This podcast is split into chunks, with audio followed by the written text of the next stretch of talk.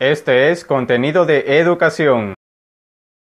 En el marco de un proceso educativo, ubicar el punto de partida de la introducción a un tema en las ideas que sobre éste tenga el educando es una estrategia que ha recibido particular atención desde el apogeo de desarrollos constructivistas, aunque su puesta en práctica se puede rastrear hasta la antigüedad inclusive.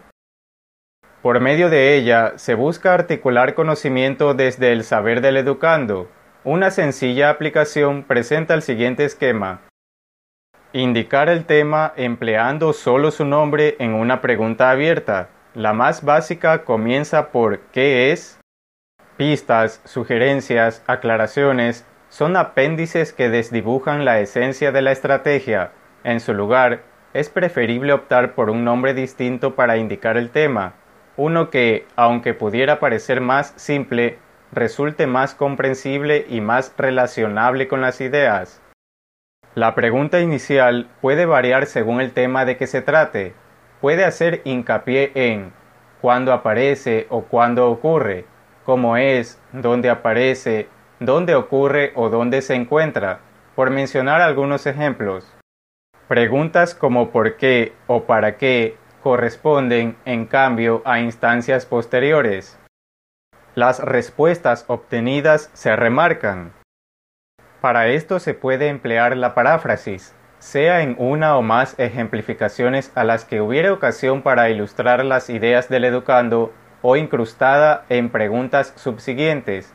Se pueden emplear registros de apoyo como asociaciones del nombre del tema con las palabras clave de las respuestas o con gráficos o con la mímica u otra clase de representación significativa, o se puede emplear una combinación particular de tales recursos, siempre con el objeto de relacionar las contestaciones con el tema, estableciendo redes.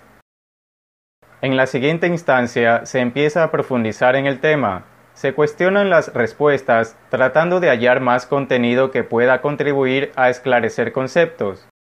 Es decir, que hay que indagar también sobre aquellas ideas que no representan el tema y que, por tanto, sirven para definirlo por vía contraria, como al preguntar cuándo no se trata de, en qué caso no sucede qué, o más directamente, qué sería lo opuesto. A partir de aquí son varios los caminos.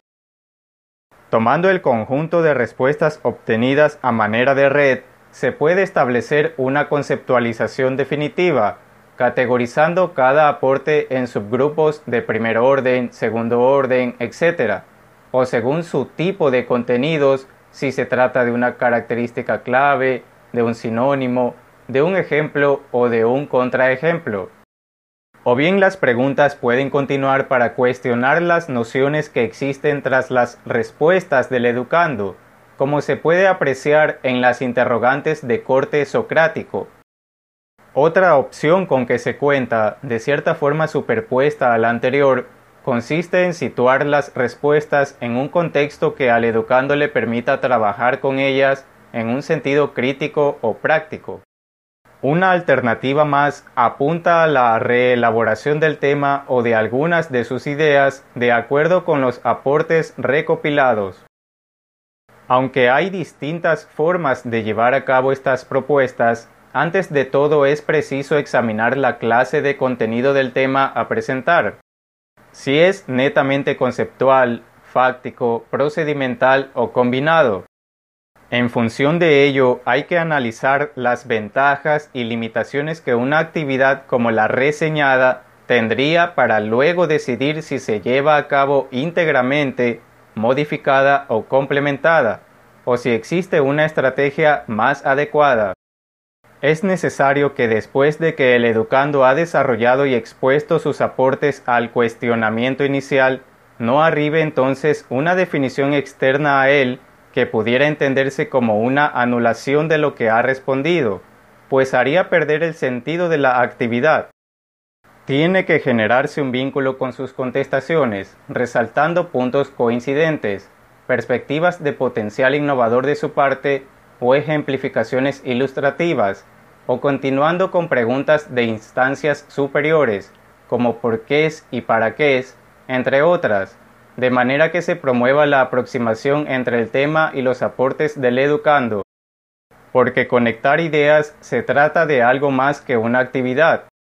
Es muy apropiado para temas objeto de reflexión, sin embargo hay que advertir que no llega a ser un método universal, no hay ninguno en realidad. Aún así, merece ser destacado el mensaje que lega esta estrategia, valorar el saber del educando. ¿Te ha gustado este contenido? Compártelo y suscríbete para recibir las actualizaciones del canal.